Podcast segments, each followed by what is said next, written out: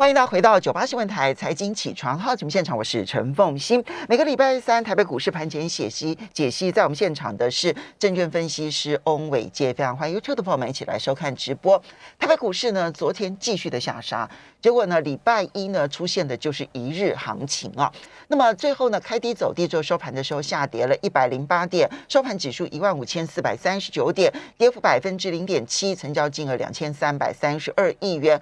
OTC 的部分呢？也是下跌了三点四四点，收盘指数是一八七点九一点，跌幅百分之一点八。好，我们回到这个今天的解析啊，因为今天凌晨呢，美国股市是开高走低的。嗯，昨天其实台北股市已经是亚洲最弱盘了。嗯，亚洲其实你看到日本、韩国，然后还有包括了中国大陆、香港，其实都是上涨的，只有台北股市是下跌的。嗯，那么已经让市场出现了疑虑。可是今天凌晨美国股市呢，又是开低走。走高，嗯更是重挫了市场投资人的信心，要如何的来看待？好，欢迎早大家早好。我想，其实，在台北股市的看法上面，我们的条件还是跟上个礼拜差不多啦。就是说，呃，确确认这个台北股市有没有破底反？那破底的底就是在五月十二号低点，就一五六一六低点哦。那这一五六六低点，只要能够站上，但是同时，同时你要看到，它要能够做确认，是要去。封闭六月十七号的空方缺口，我记得我上个礼拜也是这样讲哦。那要同时达成这两个这个条件，才算是破底翻确立哦。那这个我们之前所提到的这个底部的形态才有初步形成的机会哦。那这个我就再一次跟大家做个说明啊。当然，如果你条件没有达成，当然你要去期待什么底部的一个机会，基本上不太可能。因为我还是要重申，然后就是说。台北股市哈，就是目前看起来就是一个长空的走势。那长空走势都会有反弹，它不可能一路跌，一路七八百点一路跌到年底哦。那不到不到中秋节，台北股市要归零啊，是不可能的事情哦。那所以其实，在中间的这个反弹的过程当中，我们试图去尝试摸反弹的原因，是因为看有没有机会让大家能够解套在一个有尊严的地方，而不是呢像市场上讲的哦，我们就。反正就是无脑停损，就是砍在啊砍在市场上最恐慌的那个所谓的阿呆股。哦，那我们做摸反弹的这个呃原因是这样子哦，不是说反弹要叫大家进场去做操作，不是。所以你本来是觉得说有机会酝酿一次反弹，对，就是而并不是说现在是底部。对，没错，底部还我认为还很远很远很远哦，三次哦，你就知道还有多远哦。那以现在目前看起来哈，这个。我们之前有跟大家讲过，其实全球的一个氛围就是升息循环。那升息循环两件事情，第一件大家都在升息的时候，其实会引动的第一波是估值修正的压力。这个我们讲过 N 遍哦。那所以我还是跟大家讲，现在目前看起来，美国的市场或者是全球的市场，针对于这个升息循环，看起来是已经有点开始慢慢的适应。然后呢，在最近的整个美国股市的利率的调整上面。配合它的总金的数据的公布，其实已经开始慢慢的看到这个估值修正的压力慢慢的放缓。哦，那所以我说的放缓不是结束，放缓就是说对于股市的影响越来越小。那现在目前开始慢慢酝酿的哈，其实昨天美国股市为什么会出现比较明显的下杀？其实不是在于说什么总金数据公布之后，为什么好像。过去这个坏消息又变成好消息，为什么昨天坏消息仍然是坏消息？嗯，最主要原因是因为昨天高盛出具了一份报告，他们认为美国的这些相关的企业哈，每股利润哦开始即将准备要往下修正，就是美国股市的这些企业，他们在基本面 EPS 的修正上面应该会出现蛮明显的下滑，这跟目前市场上一般的共识是不太一样。我们都知道，其实高盛在整个金融市场的操作，有时候他喊价虽然说是。这个会比较夸张一点，但事实上它的方向绝对是市场上的一个领先指标，大家可以去进行参考的地方。那为什么他会这样子看？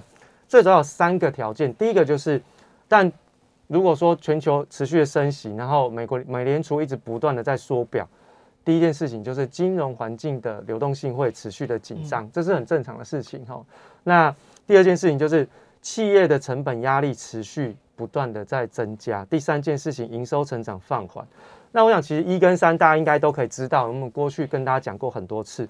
我想讲的是第二件事情，成本压力持续增加这件事情。其实大家如果呃稍微去看一下那个资产负债表，就是资产等于负债加权益项，就是这个这两个是永远的恒等，是在左边跟右边。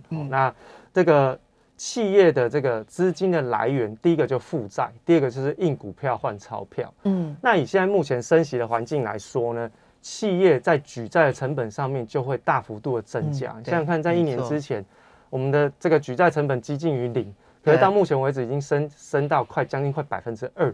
那对于企业的整个举债成本来说，第一个就相对比较不利。嗯，好，那需求下滑，所以银行为什么会跌？原因是来自于这边。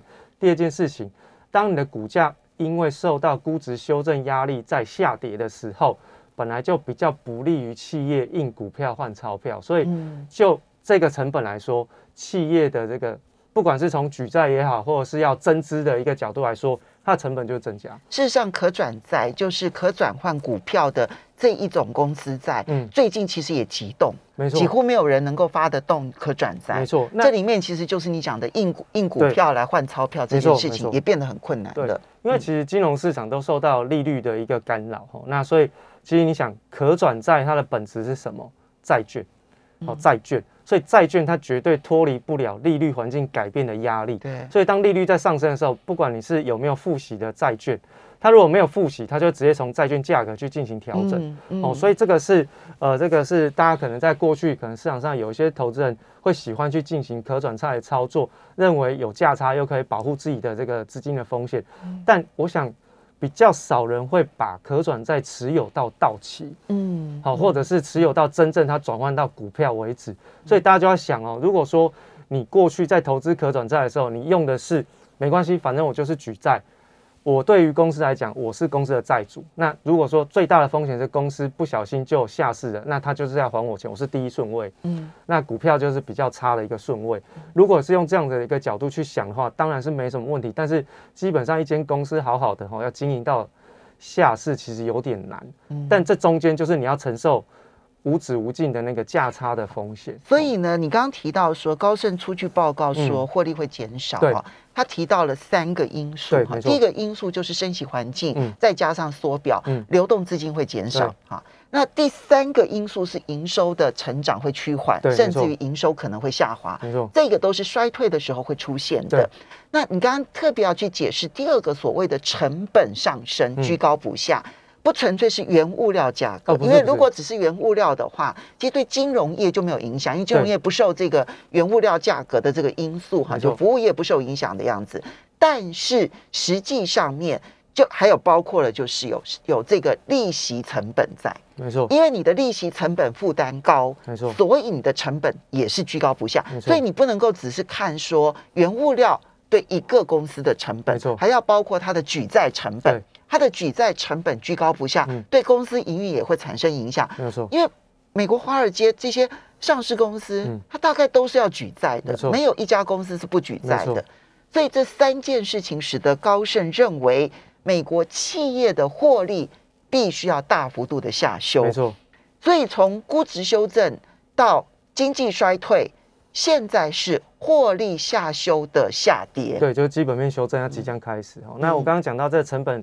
公司的这个成本压力持续增加的部分，其实，在上个礼拜吧，我记得上个礼拜摩根斯丹利针对于特斯拉的这个股价进行调降的过程当中，其实他们特别提到，不是因为特斯拉的竞争力或者是一些其他的因素，它就是单纯是因为它的企业公司的成本上升，嗯，去调降它的目标价。所以其实这个看法其实跟高盛还蛮像的。因此，就是说不担心特斯拉卖不动。对。是觉得它的成本高到它没错，就是公司自己的企业呃的这个财务状况会出现一些问题，呃，应该说不是问题，就是压力。那所以去调降它的目标价，而这样的状况应该就是会影响到美国一些企业的 EPS 的表现，所以才会出现这样的一个现象。是因此昨天的美国股市出现了一些重挫，因此我才会说，现在目前看起来，在整个呃美国股市也好，或者是全球。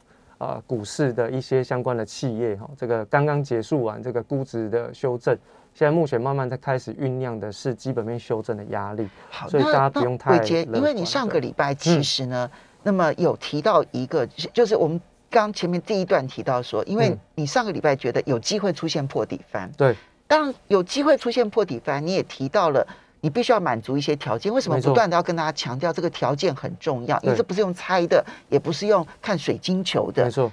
那这个破底翻上个礼拜就提到，封闭六月十七号的空方缺口很重要，一五八三八，对。结果没想到一五八三八不但没有来，又重新跌破了一五六一六，没错。所以现在呢，不是没有机会破底翻啊。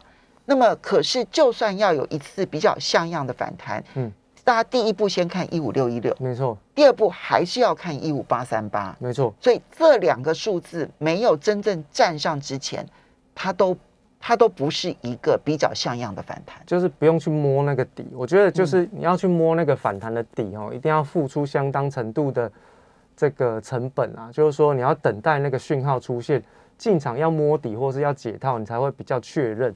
哦，那所以其实要提供至至少中间要有一些缓冲的时间去观察这个讯号是不是确认，否则如果一天你就确认就是说啊，在这边就一定会反弹，那当然可能后续我们就结果论来讲，可能会有一些压力存在。嗯，这是为什么我们过去这一段时间以来一直跟大家讲，条件很重要，条件如果全数都满足，当然它的趋势就会自然发生。如果它都一两个没有满足，只有满足其中一两个，然后其他的都没满足，那当然就不会成功。因此，在这个台北股市的看法上面，我们相对还是用条件去做检验。哦，那如果它够强，那我相信在过去的整个台北股市反弹的力道上面，应该不会这么弱。那就目前看起来，台北股市的量能其实还是出现了一些问题。然后，那这个成交量至少，哈，如果在反弹的过程当中能够维持，大概至少在。月均量大概两千五百亿这附近会是比较 OK 啦，嗯，但是呢，如果我们去配合这个中间价量的一个关系啊，它出现一个惯性，上涨没有量，下跌出量，哦，那如果说真的要去做一个关键性的转折，那就必须要去把这个惯性给打破，也就是你要变成涨要出量，下跌是没有量，这样子才能够确认说，哎，其实整个趋势有开始回复到。正常的一个过程，有机会能够出现明确持续反弹的一个机会，这样子。好，所以呢，一个呢是台股的这个反弹如何看，然后呢，第二个呢，其实是美股现在的修正，其实已经进入了第三类的修正。没错，从估值修正、衰退修正到现在，其实已经进入的是企业获利估值的下跌的修正，所以这件事情必须要谨记在心。那嗯，可是各个产业会不会有很大的不一样呢？嗯，这这里面其实牵涉到说他们的产业类别。昨天呢，其实最弱势的还是在电子股。没错。那航运股呢，礼拜一借由阳明的除夕呢，有一波比较像样的反弹。那今天是长荣除夕，嗯，我们又应该要如何的去看待？因为它终究其实有很多的散户套在这边。我们稍微休息一下，马上回来节目现场了。欢迎大家回到九八新闻台财经起床号节目现场，我是陈凤欣，在我们现场的是证券分析师伟杰，非常欢迎 YouTube 的朋友们一起来收看直播。好，这一波的修正可能会很惨烈。对，那今天当然你看到美股因为开开高走低，市场今天势必要开低，而且甚至于在前半段恐怕沙盘都会非常的重。没错。那么在不同产业类别的部分要怎么样来看待呢？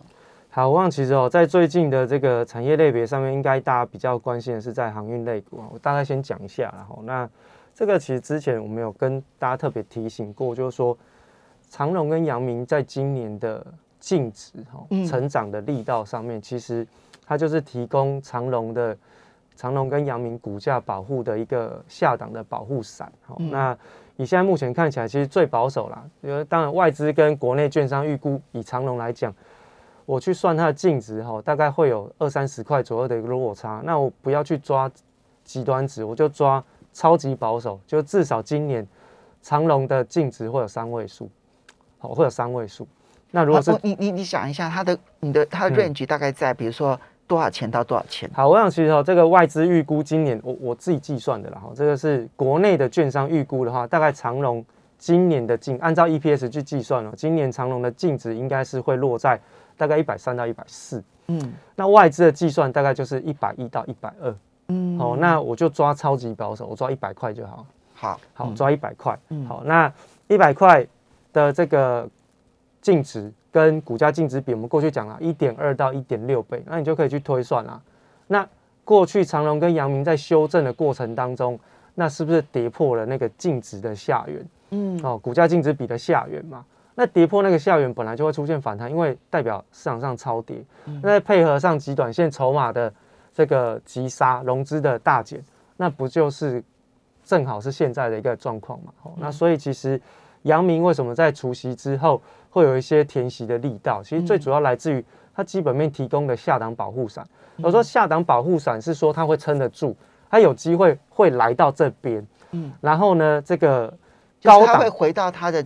合理价位对，那这个范围当中高标会不会达到？这不一定，因为我必须要讲这个要靠筹码，嗯，好要靠筹码。那我认为以现在目前市场上在推估，呃，货柜的这个未来的一个走势，我觉得高标要达成的机会也不太高，嗯，所以其实呢，只能说现在目前的货柜行业，我的看法就是超跌，超跌之后的反弹。好，那现在为什么阳明在昨天出现了这个哦蛮明显的一个填息的力道？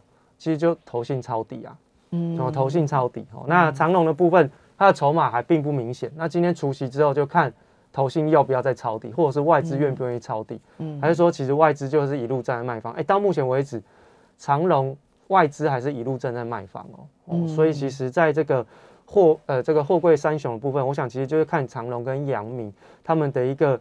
基本面的一个支撑，那股价跌太多，本来就是会有反弹。那尤其是会有基本面的一个保护的状况之下，嗯，都会有这样的现象。伟杰一再的提醒，就是嗯，货柜三雄呢，它的这个操作其实千万不要用本益比，要用股价净值比，对不对？哈，所以呢，去计算它的净值很重要。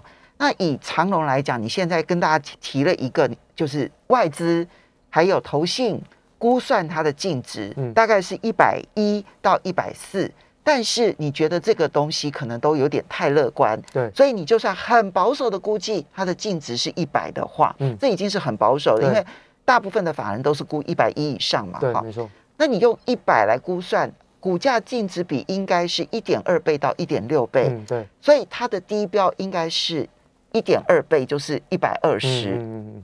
那高标你觉得要达到很困难，有点难，有点难。对，因为现在呃市况不好。嗯。那可是呢，低标碰到的机会是存在的。没错。就基本面而言，哈，所以这个是保护长荣股价的一个判断的方式。没错。那当然，筹码面的部分，投信跟法人哈，投信跟外资，它的动态还是要观察。但是如果你手上有的话，我觉得不是要大家去抢短哦。对，没错。手上有的话。那这个时候，也许你可以设定一个目标价，嗯，那这个是比较尊严出场的目标价，没错。啊，好，对，所以其实哈，就是我们在抓任何的反弹，其实都是希望大家不要杀在底低一点。啊，那杀完隔天刚好反弹，这其实提莫吉就 buy，嗯，好，那所以其实就利用这样的一个理性的判断方式，提供大家做参考，嗯，千万不要去抢反弹，因为我觉得我还是一样啊，就是很简单，经济不好，航运不会好。经济不好，航运不会好。嗯，好，那另外再来就是看金融股。我们在上个礼拜跟大家特别提到，金融股在这一波应该是台北股市一个比较重要的多方的反弹指标。可是其实最近这几天哦，金融股让我有一种该谈不谈的感觉哈，该涨不涨哦。所以其实它在这个表现上面乏善可陈的一个状况，我觉得有一点怪怪的，有一点怪怪的。也就是说，在该反弹、该带领大盘上去的时候不涨，那是不是代表其实市场上有很多人在调整金融的持股？那如果是这样，那代表他们后面一定有一些更大的、比较不好的消息等着要发酵，所以才在这边利用横盘震荡。我不要求它涨哦，我不要涨的时候卖，连它横盘这样不跌，我就要把它卖掉。那为什么会有这样的一个状况？我想其实还是跟后续的整个我们刚有特别提到嘛，这个金融压力。金融环境持续紧缩有关，它会紧缩到金融股的环境，尤其是国内哦。我们这一次大家都觉得说，我们的台湾的央行总裁在调升这个利率的时候，就要去调什么半码？不是哦，他在。这个存款准备率它是调一码，这个是过去没有出现的一个现象。其实存款准备金的调整是很强力的货币政策，没错，而且它直接从金融端、金融股的企业端进行资金流动性收缩的安排。对呀，这个对于金融业他们的资金准备就会变得，就是有很多空转的资金必须要。我们直接这样想哈，就是我现在要缴给央行的钱变多，那我是不是可以去做贷放的钱变少？对，第一个我做贷放的钱变少，我的。那个资金的铺哦水位变少了，不讲企业跟我借钱的需求还变少，那如果是双重打击，哎，其实这样对照起来，该涨不涨好像有理由，对不对？嗯。所以其实这一次的金融股它该涨不涨，其实大家就应该要提高警觉。哦，那所以其实就目前看起来，在这个船产跟金融股的部分，似乎还是有一点点压力的。那呃，我就大概讲一下，就是最近在整个盘面上的一些热门股，因为我觉得每一次哦，就是每隔两年哦，不知道大家有没有发现，每隔最近最近最近最近比较明显，每隔两年哦，在台湾要大选的时候，缺电啊，相关电价能源的这些个股，其实都有一些股价上的表现。嗯，那尤其是最近这两年哦，在二零二零年的时候，你你去看中心电，中心电。二零二零年哦，那个年中就是夏天，就跟现在同一个时间点，中心店那个股价之标的嗯，那两年之后呢，又又来一次哈，那所以其实哈，这个我个人认为哈，就国内能源类股的一些相关的表现，可以去参考一下。第一个就季节性因素，就夏天可能就太阳能啊，或者是缺电题材，嗯，好，那你就可以配合生计做操作。哎，我们就跟大家讲了，就台股的形势力嘛，夏天。然后通常都是电子股没什么没什么行情的时候，哎，生技股嘛，不是最近生技股，在这天气很热，我就想到能源类股缺电。嗯，好，那我们讲一下最近的比较热门股哈，中心电，短线留意一下爆量的这个低点，就是昨天六月二十八号爆量低点不能跌破。那上尾的部分是四月二十六号跟四月二十七号有出现了齐头量，它是一个出货的讯号哈，也就是说这一波上尾，我个人认为它是拉一个逃命坡，所以如果有介入的。投资朋友，你可能要稍微留意一下价格的变化。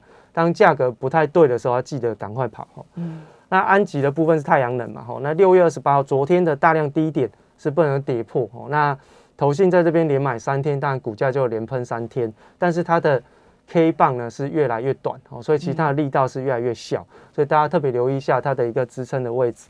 联合再生是六月二十四号的大量低点。哦。那我就挑。这几个产业就一个风电嘛，一个就是太阳能，我都挑最近盘面上比较强的个股来当当做大家观察的指标，能够成为避风港吗？基本上我觉得还是不要了，避风港就是就是报现金就好，你就等机会。现在投资人不缺信心，缺耐心，好，缺耐心。还所以你觉得不管是现在强势的生计，或者是。呃，能源，嗯，虽然它都有强势的题材，嗯，可是你并不会因此把资金放在那边 parking。对我，我举能源类股来看哈，我昨天看了一下，除了中心店它的基本面还算 OK 之外，其他的基本面基本上乏善可陈，所以其实可能缺乏基本面的支撑。那如果一旦修正，要像航运类股的那种反弹，其实就不会出现哦。那大家就要特别小心。对啊，小心又变成天国一回。对啊，这个电子股的部分，我们还是直接跟大家做个总结，就是说。半导体的强弱，基本上它是一个台北股市反弹的关键。哦，那尤其看三档指标，台积电、联电跟联发科。那利基电已经开始持续的下一波的修正了。哈，所以我们暂时先不看，我们就看这三档，因为毕竟这三档的成交量跟它的产业地位是比较重要。所以这三档如果能够反弹，对台北股市接下来打底的过程会有帮助。那如果没有，那可能大家在操作的时候一定要特别留意一下风险，不要过早的进场去做摸底的动作。好，所以呢，这样看起来就是要有耐心。你手上有持股的人，其实要提供你反弹点的目的是给持股的人，对，让你可以在一个适当的地方来填顺，而不是现在杀在阿呆的位置上面。可并不是要大家抢反弹。没错，没错。好，非常谢谢翁伟杰，非常谢谢大家。